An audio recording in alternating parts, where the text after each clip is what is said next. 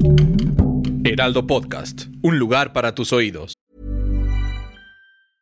Hiring for your small business? If you're not looking for professionals on LinkedIn, you're looking in the wrong place. That's like looking for your car keys in a fish tank.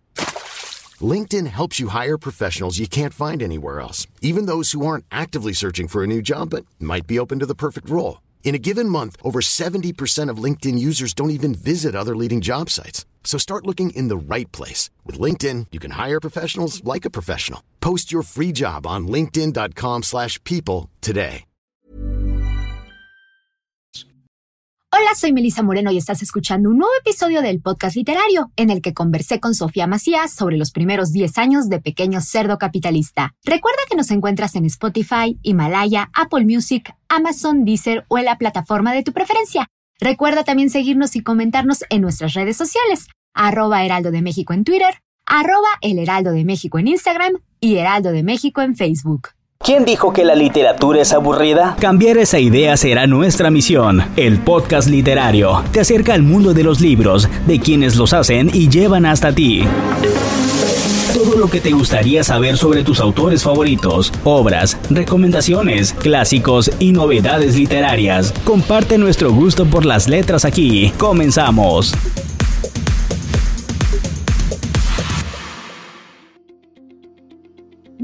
El Podcast Literario. Sofía Macías es especialista en educación financiera y autora de la saga Pequeño Cerdo Capitalista, Finanzas Personales para Hippies, Yuppies y Bohemios, publicada en México, España e Italia. De niña quería ser bailarina de ballet, aunque también montó algunas mini empresas de dulces, galletas y cuando chunche podía venderle a otros niños. En su adolescencia quiso ser curadora de museos, pero lo cambió por periodista de finanzas y negocios. En 2008 abrió el blog Pequeño Cerdo Capitalista, dedicado a temas de finanzas personales traducidos al lenguaje de los mortales. Ahora su libro cumple su primera década, editado por Grijalbo.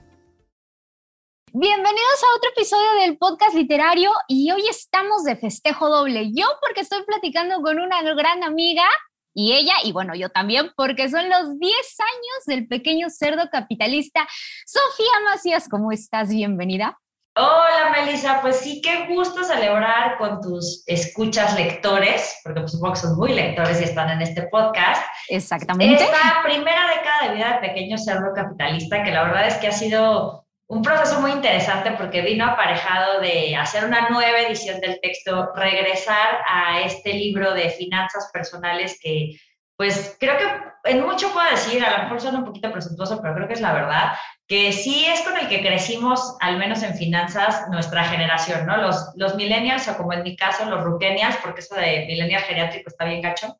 Este, los, millennials. que ya estamos más cerca de, de, la cuarentena, yo tengo 36, pues este, sí, creo que al final veníamos de una época en la que no se hablaba mucho de finanzas personales, ahorita afortunadamente ya es un tema como del día a día, pero creo que Pequeño Cerdo Capitalista es este libro que pues educó a esta generación en, esos temas, bueno, a los que se dejaron, los que siguen gastando ahí como loquillos o metiendo todo meses sin intereses o que quieren seguir siendo los bellos durmientes del banco, pues ahí es una buena oportunidad para que lean la, la, edición actualizada. Pero pues también creo que ha habido muchos cambios en, en estos 10 años que ya merecían que el libro tuviera una actualizada, una revisión para adaptar pues, nuestras finanzas a todo lo que ha pasado en el mundo en este tiempo. Hay algo bien padre de este libro que fue como esa premisa, que era la bajada, y que sigue siendo la bajada del libro, que son finanzas personales para hippies, yuppies y bohemios. Porque esto quería decir que era para todos. O sea, que no necesitabas ser el gran empresario o tal cual el bohemio. Sigue siendo, ¿no, Sofía? Claro, es que creo que al final tenemos esta teoría de que el dinero es un tema técnico, cuando el dinero es un tema cotidianísimo. O sea, todo el mundo empezamos a manejar dinero desde que estás negociando con tus papás cuando eres un moconete y quieres que te compren algo o te empiezan a dar tu domingo y lo empiezas a utilizar de la forma que sea, hasta incluso cuando ya estás muerto y dejas o no dejas testamento y dejas unas broncas financieras, o sea, sigues teniendo vida financiera más allá de la muerte, ¿no? O sea, más allá de lo sobrenatural o no. Está muy cañón ese tema, cómo el dinero nos acompaña en todas las etapas de, de nuestra vida y justamente por eso yo, la verdad, yo voy a confesar, mucha gente eh, de repente le entraba un poco el shock de cómo el libro pues, más vendido de finanzas personales en, eh, o sea, en, habla hispana es un libro de alguien que no es economista. No, no soy economista, no soy administradora, no soy contadora. Ya después estudié, eh, sí, una maestría en negocios y cosas así, pero en realidad mi base era ser periodista y creo que eso hace una gran diferencia para el libro porque está contado desde los ojos de alguien que investigó con los especialistas, pero que a su vez tenía dudas de mortal, dudas de persona común. Yo pues obviamente, tú sabes, Mel, que nuestro gremio que es este periodista, pues sí somos medio hipiosos o medio bohemios o nos da por ahí. Entonces, justamente creo que no tiene que estar peleado el dinero con que seas una persona creativa, con que seas una persona que te guste, no sé, incluso si eres ecologista, me tocó por ahí una activista de Greenpeace que estaba formada en el Gandhi en la feria del, en, la presentación del libro, que pues estaba fuera recolectando firmas, literal, pero pues escuchó y le hizo sentido y dijo, bueno, si yo manejara mejor mi dinero, tendría más dinero para donar a Greenpeace.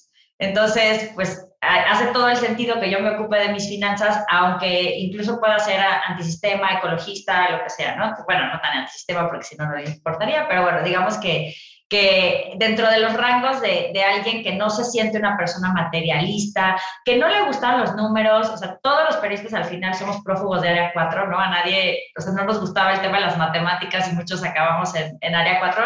A mí no me molestaban demasiado, pero tampoco soy la mejor en esos temas.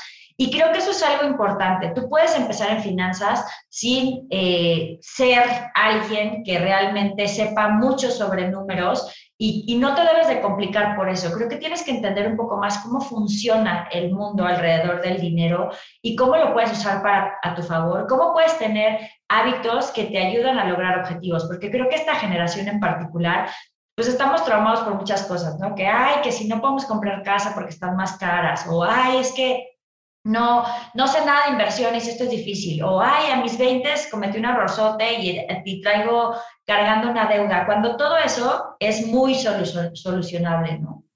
Ay, Sofía, es que nos la dejaron bien difícil. no, o sea, los boomers nos la dejaron cañona. Oye, pero antes de, de empezar también con eso, yo quiero decirte, Tú, tú, has ayudado a que mucha gente cumpla sueños y ahorita hablamos de eso, pero yo siempre te he visto como una persona que cumplió su sueño. O sea, tú, yo te conozco, yo creo que sí, desde hace 10 años. Yo creo que sí vi nacer este proyecto. Sí, hicimos las primeras entrevistas, en, o sea, cuando, digamos, las dos estábamos un poquito empezando en estos temas. Sí. yo con el libro, tú eres un poquito más chiquita que yo, pero tú en, pero nada, y tú en periodismo. Este, y, sí, el, el, proyecto empezó pues en 2008 como un blog, como un hobby, y yo por eso siempre a la gente, yo estaba trabajando en, en un periódico económico, en, en, algún momento, en mucho, mucho tiempo fui reportera y coeditora de la sección de finanzas personales, y después, pues, eh, digamos que me pasaron a editar portada. Yo extrañaba mucho reportear y extrañaba hacer temas, porque pues la verdad es que eso es de las partes más divertidas del, del periodismo. No necesariamente las mejores pagadas, pero quisiera preguntarle cosas a la gente e investigar, pues es muy divertido. Pero entonces yo extrañaba un poquito este tema, empecé a escribir un blog de justo como en los tiempos muertos en los que estaba en la redacción y fue muy curioso porque justo 2008, 2000, eh, que 2009, 2007 era como la segunda ola de los blogs. Era un poco, todavía las redes sociales estaban muy eh, incipientes, cuando salió el libro, Instagram tenía seis meses de haber, de haber salido, porque Instagram es de 2010, el libro, el primero es de 2011, pero yo empecé este blog y por eso creo que la gente siempre debe tener proyectos personales, o sea, más allá del trabajo, más allá de la escuela, siempre debes de tener algo que tú hagas, primero porque te va a ayudar a explorar tus, tus habilidades. Yo era pésima para escribir, o sea, escribí unas barbaridades, los primeros posts del pequeño cerdo capitalista, dedazos, eh, una que otra falta de ortografía, este, redacciones así como muy extrañas, pero si no practicas no encuentras tu voz.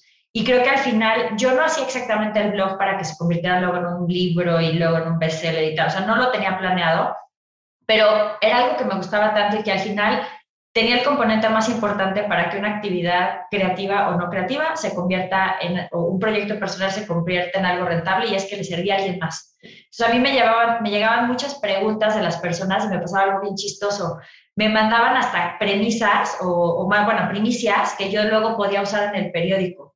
Entonces, yo me enteré de un fraude que hubo en el Wall Street, en, el World Trade Center, por eh, un fraude que había ahí como de Forex y de cosas así, porque un chavo que leía el blog me contó. Entonces, ese tipo de cosas era muy padre y creo que un gran aprendizaje del blog que me ha servido para el libro y que me ha servido para esta nueva edición es que eh, pues las mejores ideas siempre vienen de los lectores y de tu audiencia y que si tú realmente te dejas nutrir por otras personas, vas a, a, encontrar muchas mejores cosas que si tú estás solamente con tu cerebro y tratando de sacar tus ideas. Entonces, muchos de los temas Incluso en el libro, por ejemplo, eh, en la parte de fraudes, un chavo alguna vez escribió en el blog, cuando estaba yo escribiendo sobre Bernard Madoff, esto es como el papá de eh, precursor de la flor de la abundancia, pero en Wall Street. Y, y, Bernie Madoff, que justo acaba de morir y tuvo toda esta bronca con, en la crisis de 2008-2009, pues alguien decía, ay, es que todos cayeron porque todos queremos hacernos ricos sin despeinarnos. Lo decía San Screen, que era un, bloguero de, de, Mexicali, de La Baja, y yo dije, wow, qué gran frase, hasta le pedí permiso para meterla en el libro y todo.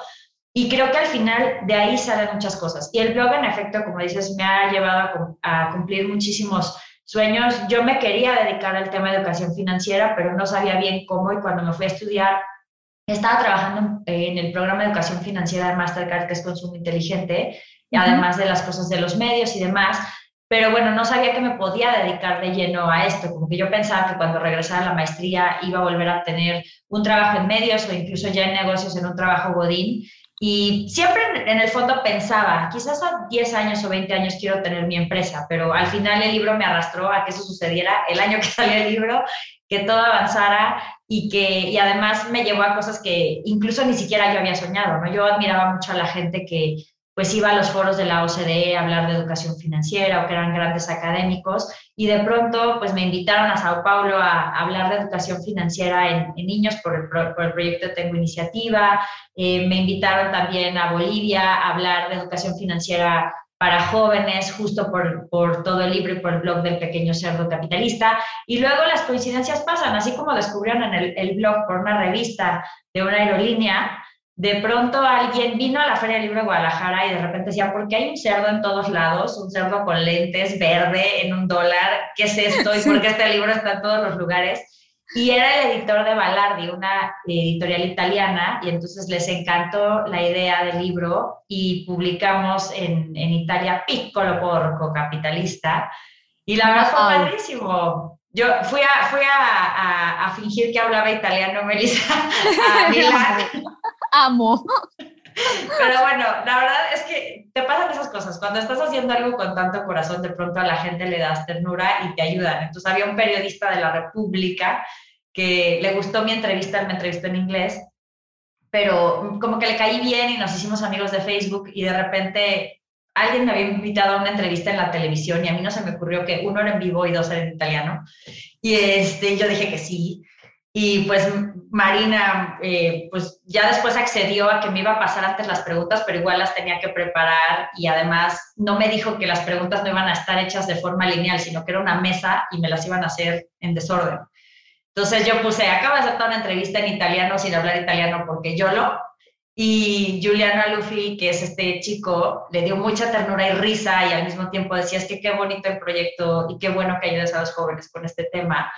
Y él me dijo, yo te preparo. Entonces, yo le había mandado mi Google Translate de lo que había puesto de respuestas y él me ayudó a corregirlo, a ponerlo en italiano bien, practicamos y todo, ¿no? estuve estudiando en Duolingo y estuve estudiando, este, estuve estudiando, también tomé dos clases con un maestro italiano, pero así me aventé a hacer la entrevista, Entonces, este libro, aparte de sueños, ha sido una súper aventura, la he pasado increíble y, y, creo que una de las mejores aventuras es ver qué ha pasado con, con los lectores a través de estos 10 años, ¿no? Hay, hay, hay, unos lectores, Francisco y Ana, que...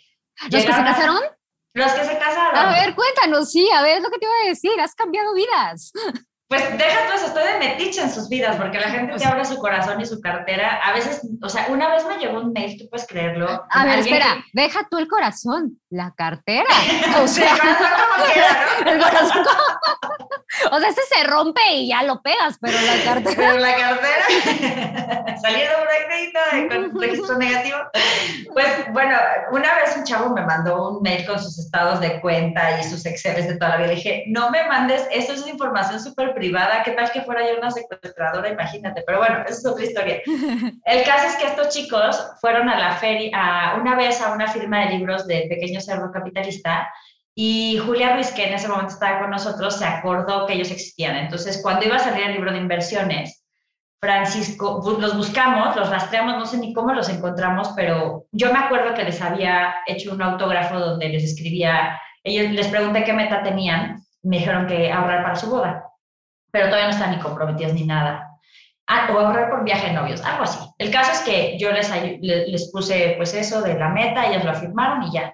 De pronto los buscó, afortunadamente seguían juntos, porque si no, imagínate qué dramón. Y le dijo a Otra novia. Otra novia. no, pero imagínate, no voy a hacer la misma historia. El caso es que queríamos que ellos pues, nos platicaran de su experiencia el primer de Pequeño Cerdo Capitalista cuando, eh, cuando salió el libro de inversiones. Entonces, en el libro de inversiones eh, me dijo, sí, grabo el video contigo, pero le quiero dar el anillo de compromiso a Ana y quiero que me ayudes. Entonces fuimos al World Trade Center porque los dos se habían conocido, porque ahí chambeaban y hicimos nuestra entrevista muy disimulados nosotros en, ahí en un cafecín y todo eso y de pronto le dijimos a Ana, a ver, tú camina de aquí hacia acá y hacen como que van platicando y recuerden cuando se conocieron y así todos, nosotros como que el mood romántico y, estaba grabando el chavo, obviamente, ¿no? Entonces, eh, de pronto dijo, bueno, y aquí se paran. Y entonces, ya cuando se paró, pues, eh, eh, Francisco se, se hincó y sacó su anillo y le dijo, ¿te quieres casar conmigo? Y la otra, ¡ah! ese. Y pues además estuvo padre porque lo tienen grabado, ¿no? Para la posteridad. Y bueno, me invitaron a su boda, fui a su boda, bailé Los Ángeles en su boda, tienen un bebito, entonces realmente, pues es bonito seguir las historias de, de la gente que va avanzando y, y ahí Jewelry isn't a gift you give just once. It's a way to remind your loved one of a beautiful moment every time they see it. Blue Nile can help you find the gift that says how you feel and says it beautifully with expert guidance and a wide assortment of jewelry of the highest quality at the best price. Go to BlueNile.com and experience the convenience of shopping Blue Nile, the original online jeweler since 1999. That's BlueNile.com to find the perfect jewelry gift for any occasion. BlueNile.com. There's never been a faster or easier way to start your weight loss journey than with PlushCare. PlushCare accepts most insurance plans and gives you online access to board-certified physicians who can prescribe FDA-approved weight loss medications like Wigovi and Zepbound for those who qualify. Take charge of your health and speak with a board-certified physician about a weight loss plan that's right for you. Get started today at plushcare.com slash weight loss. That's plushcare.com slash weight loss. plushcare.com slash weight loss. Historias que son muy lindas y muy felices como las de ellos, que bueno, tenían deuditas y cositas, pero muy, muy leves, pero se metieron primero ahorro y luego inversión y pues son una familia bastante equilibrada en ese sentido económico. También hay historias que venían de dramas de, del terror, que se metieron en deudotas por problemas de, eh, financieros con la familia o por, por enfermedades, por cosas así. Claro y ver cómo la gente puede salir de esos temas, la verdad es que es, es muy emocionante, ¿no? O sea, creo que al final el dinero te da muchas cosas que, que damos por sentado. O sea, hay, no sé, ahorita pienso en una de nuestras alumnas de retos financieros, que es Rita, que es una chava padrísima, dice que era un súper relajo con finanzas y que además siempre, siempre sentía que no le alcanzaba, tiene dos hijos y, y además eh, esta chavita, pero tiene dos hijos, pero decía que además cada vez que se daba un gustito lo hacía con mucha culpa porque sabía que le estaba robando dinero a otra cosa. Entonces, como que empezó a, usar la agenda porque se la vio una amiga,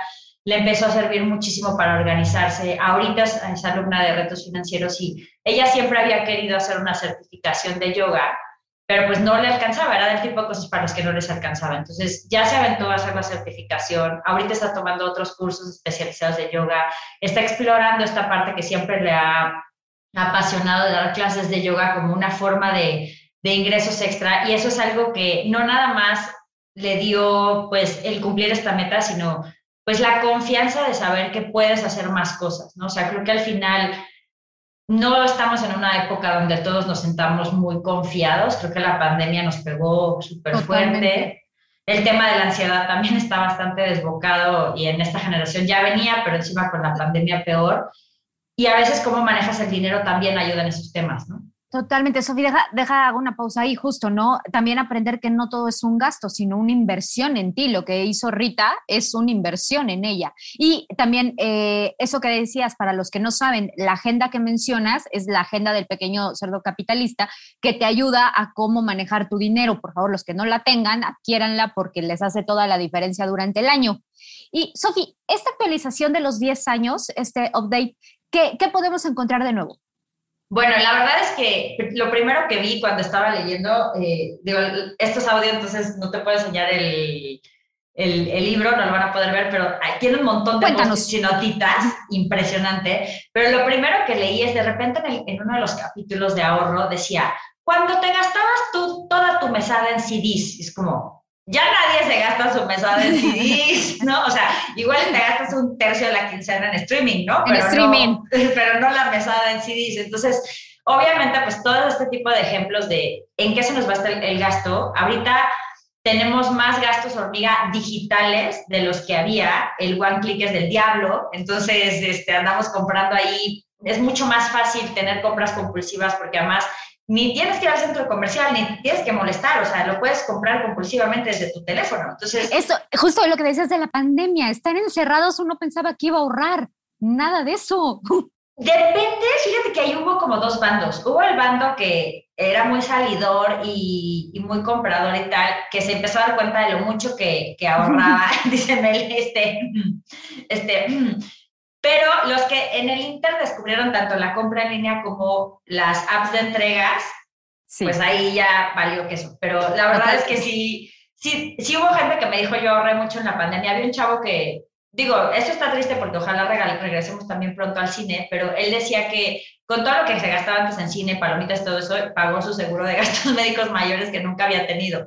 Entonces, digo, no es que te tengas que privar 100% del cine, pero pues a lo mejor ver qué puedes ajustar para, para, para así darle prioridad a este tipo de cosas, ¿no? Pero bueno, entonces obviamente estos, este tipo de temas de en qué gastamos ahora se cambió muchísimo. Eh, por ahí revisé los capítulos y me di cuenta que el capítulo de presupuesto era súper difícil. O sea, que te pedía hacer algo que era aburrido y que era difícil, que era hacer un presupuesto anual. Entonces dije, no, ¿por qué lo hice así? O sea, igual estaba chica y, como que, no sé, estaba yo muy sargento o algo por el estilo. Y también, pues mucho estos años, eh, desde 2018 tengo un curso en línea por suscripción que se llama, eh, se llama Retos Financieros. Y en retos financieros, pues trabajo más con los alumnos que tenemos. Entonces, cuando tenemos clases que tienen que ver con administración o con presupuestos, pues hay muchas dudas que salen. Entonces, ese capítulo se reestructuró todo para empezar por la parte más sencilla, que después empieza por tu primer proto presupuesto de un mes y así puedes controlar los gastos y en este formato. Eso está como mucho más sencillito. Más de la mano. Exacto. Y luego, pues hay muchas cosas que cambiaron en el mundo del dinero. Entonces, se reformaron las afores. Entonces, todos los cambios que vienen en las afores vienen en el capítulo 7 de lo que siempre quisiste saber sobre las afores y el retiro. Entonces, todo el tema de la reforma de pensiones. También, pues mucho de lo que pensé es, bueno, los lectores de Pequeño Cerdo Capitalista no se van a jubilar con la pensión del Inter 73, pero sus papás sí. Entonces, es importante que puedan acompañar a alguien en este proceso. Entonces, viene un poquito más clara esa información de qué pasa con tus papás y con la ley del 73, ellos se van a jubilar así. Eh, o bueno, hay algunos lectores del Pequeño Capitalista que también sí se todavía empezaron a trabajar en el 97, antes del 97 y por eso les toca. Pero eh, bueno, eso es, esa es una parte. Obviamente, pues en la primera edición de Pequeño Cerdo Capitalista, que fue en 2011, pues Bitcoin era como de unos cuantos eh, geeks, ñoñitos, que, programadores y cosas así, pero no era algo así súper... No era súper lejano. no, pues el primer paper de Bitcoin salió en 2008 y la primera pizza que se compró, no sé si se compró en 2010 o algo así, la famosa pizza de, de con Bitcoin o por ahí. Entonces, no era algo criptomonedas que fuera tan importante, entonces obviamente hay una mención por ahí, también hablo un poco de fintech. Hay cosas que afortunadamente cambiaron, como antes, cuando salió el libro, los cobradores, por ejemplo, los que te llaman de, ay, no ha pagado la tarjeta y esas cosas, eh, pues tenían un código de ética para no ser molestos con ciertas cosas, o sea, no llamarte antes de las 7 de la mañana ni después de las 9, creo, o 10. Y tampoco te pueden, te pueden fingir que estás en un juicio y decirte que te van a embargar si esto no es verdad, cosas así, pero era un código de ética. Ahora se metió a la ley de instituciones de crédito y entonces si hacen cualquier cosa de este tipo, los despachos de cobranza, eh, a quien sancionan es a la institución que los contrató. Entonces, si tu banco tiene un despacho de cobranza con malas prácticas, a quien multan, si te quejas, es al banco.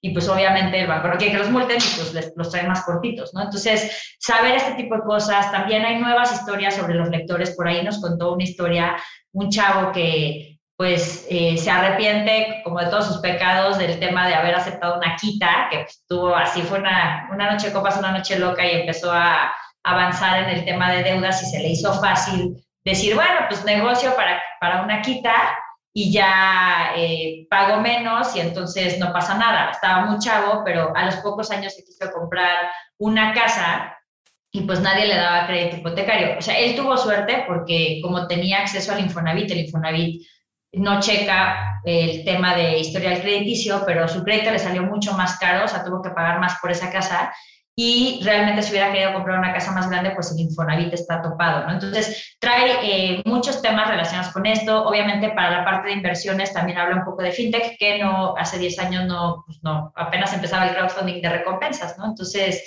la verdad es que ha sido un camino interesante. O sea, yo justo el otro día estaba pensando qué pasaba en 2011 y fue el año de la primavera árabe fue el año de Born This Way de Lady Gaga, fue el año de Angles de los Strokes, también fue el año en el que muchos eh, traders, pues bueno, estaban ya empezando a ver un poco la luz, pero se seguían jalando los pelos porque apenas estaba en la recuperación económica. Y eso me hace pensar mucho en cómo todo esto es cíclico. Entonces, hoy estamos empezando a ver una ligera recuperación económica y pues sí necesitas actualizar tus finanzas y sí necesitas pues eh, si no le habías puesto atención por la pandemia, que creo que las crisis siempre hacen que la gente le ponga atención a sus finanzas, pues que este sí sea un gran momento para hacerlo y para que la próxima crisis no te agarre mal parado. En 10 años que, que, estemos hablando de, de, tu siguiente aniversario, ¿te acuerdas que era el año de la pandemia y que, era, que fue un año bien padre, de un montón de crisis? No, oye, ¿y qué onda? ¿Sí, ¿Sí viene el documental? Sí, bueno, la verdad es que ese documental, bueno, va a acabar siendo como, ya vamos a tener que hacer un documental del documental de cómo nos hemos tardado dos años en grabarlo, pero sí, tenemos, ahorita está justo en, en, la parte de edición, eh, espero que si no sale en septiembre, por lo menos salga en enero, pero es un documental que habla justamente de toda la historia de Pequeño Cerdo Capitalista. Entrevistamos pues al, al director de la editorial, a Fernando Esteves, que descubrió el, el blog en una revista en aerolínea. Me pasa algo padrísimo y es que yo tenía fácil pues desde el primer libro escribí en los agradecimientos. Gracias a Ernesto Murguía por haber hecho esa reseña, porque por eso escribo en el libro. Y el famoso Ernesto Murguía no se aparecía. Y de pronto, cuando estaba haciendo el documental, a Paula López Flores, que es eh, la, pues, la documentalista justamente que lo está haciendo y quien hace el canal de YouTube de Pequeño Cerdo Capitalista, le dijo, oye, si lo googleamos? Y de repente encontramos, o sea, no estaba segura si era él o no, porque es alguien que de repente decidió volverse a la parte literaria y ahora escribe cuentos. Y lo buscamos y lo pudimos entrevistar para el documental. Entonces, él nos contó algo que yo no sabía, y es que la famosa eh, sección de, de, la revista donde estaba reseñado el blog de Pequeño Cerdo Capitalista y que fue por lo que lo descubrieron y luego la editorial decidió hacerlo libro, bueno, más bien proponerme hacer el libro, que solo salió una vez en la vida. ¿Y en ese fue? sí, entonces yo creo que efectivamente la, la, suerte siempre te tiene que encontrar trabajando. No sé si esa frase es de Picasso o le estoy haciendo ahí, estoy aplicando la de Einstein, ¿no? Que Einstein, cualquier cosa que digas, la dijo Einstein. El Einstein, sí. Einstein, ¿no? No se está diciendo el Einstein, pero, pero la verdad es que yo sí creo que, que por eso tienes que hacer los proyectos y las cosas que te interesen. A veces van a ser proyectos que, que no paguen de inmediato, pero a largo plazo o en conocimiento o en experiencia o en lo que sea, pueden ser algo interesante y si no, o sea, y nunca sabes cuál puede ser este proyecto que te cambie la vida como lo fue para mi pequeño cerdo capitalista. Totalmente. Oye, Sofía, se nos está acabando el tiempo lamentablemente, pero este es el podcast literario y te tengo que preguntar, ¿qué estás leyendo en este momento? Voy a decir tres libros, la Biblia, la Biblia, ah, no, ¿verdad? y ya no me acuerdo. bueno, la verdad es que ahorita estoy leyendo Circe de, mm. no sé, de, creo que es Helen Miller, que me lo recomendó Eugenio Perea. Curiosamente él se dedica a temas de, de startups, pero también le campechanea con ficción.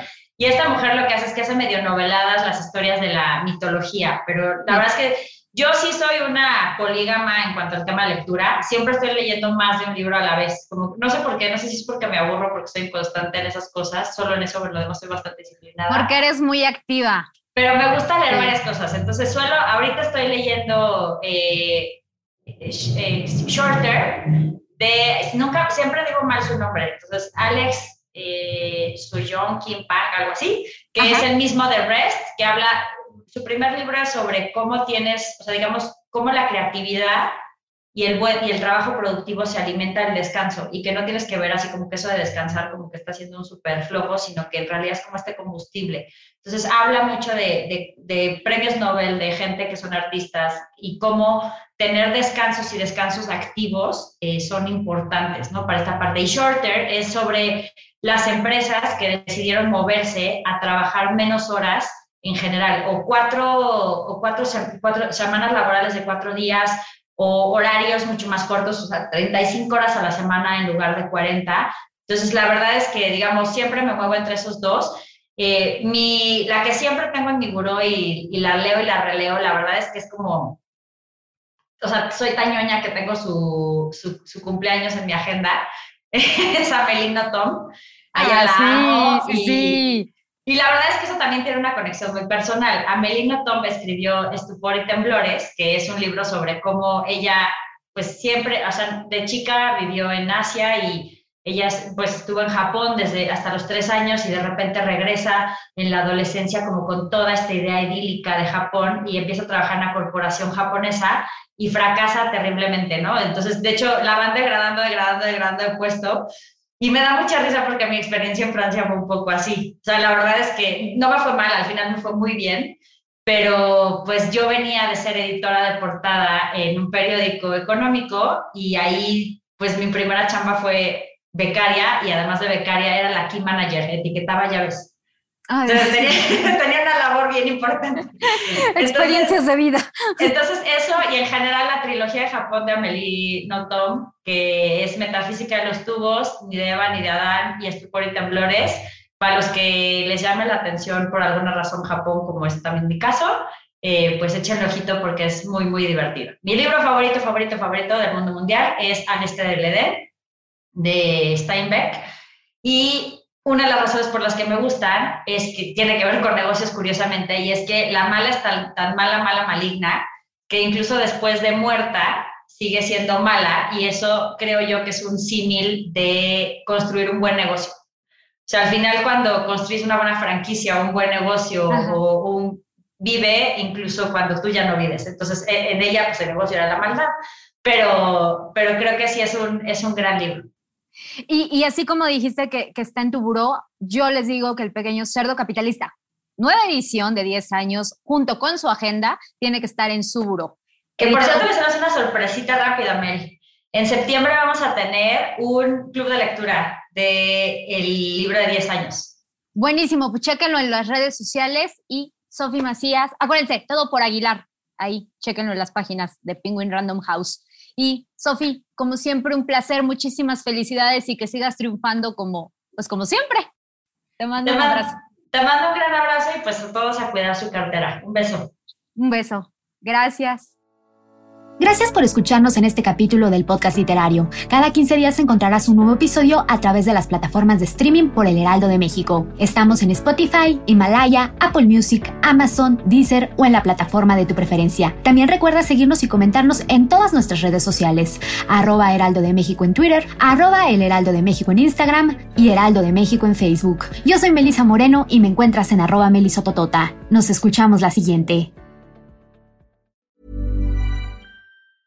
Hey, it's Paige DeSorbo from Giggly Squad. High quality fashion without the price tag. Say hello to Quince. I'm snagging high-end essentials like cozy cashmere sweaters, sleek leather jackets, fine jewelry, and so much more. With Quince being 50 to 80% less than similar brands. And they partner with factories that prioritize safe, ethical, and responsible manufacturing. I love that. Luxury quality within reach. Go to quince.com slash style to get free shipping and 365 day returns on your next order.